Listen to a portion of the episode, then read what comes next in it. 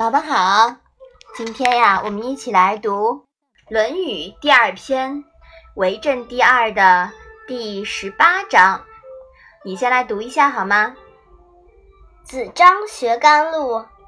子曰：“多闻缺仪，慎言其余，则寡尤；多见缺殆，慎行其余，则寡悔。言寡尤，行寡悔，路在其中矣。”妈妈，子张是什么意思啊？哦，子张啊，是一个人的名字。他呀，是孔子的学生。他的字呢是子张，生于公元前五零三年，比孔子小四十八岁。妈妈，甘露是什么意思啊？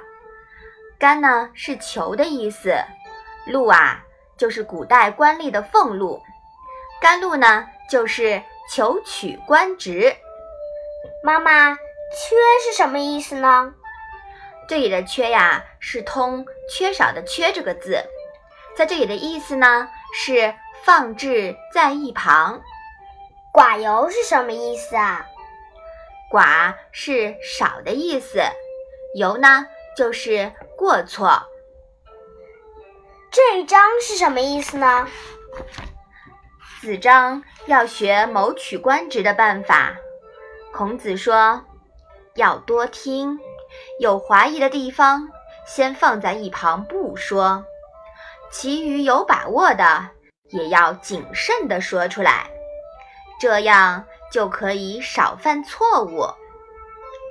要多看，有怀疑的地方先放在一旁不做；其余有把握的，也要谨慎的去做，就能减少后悔。说话少过失。做事少后悔，官职俸禄啊，自然就在其中了。孔子啊，并不反对他的学生谋求官职，在《论语》中还有“学而优则仕”的观念。他认为，身居官位者应当谨言慎行，说有把握的话。做有把握的事，这样可以减少失误，减少后悔。这是对国家、对个人负责任的态度。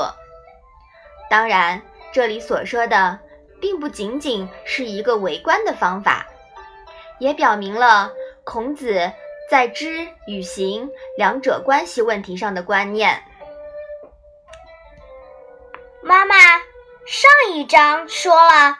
知之为知之，不知为不知。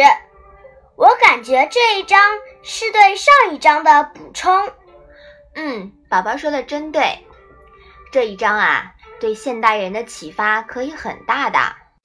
对于工作上的事情呢，很多人喜欢瞎折腾，以为是主动有所作为，但折腾来折腾去，捡了芝麻丢了西瓜。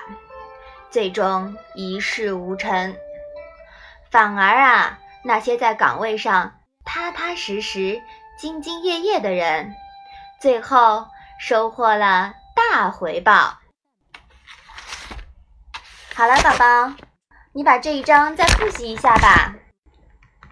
子张学甘露。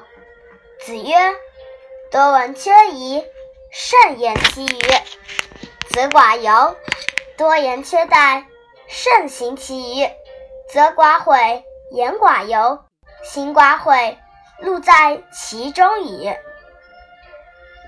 好啦，我们今天的《论语》小问问就到这里吧。谢谢妈妈。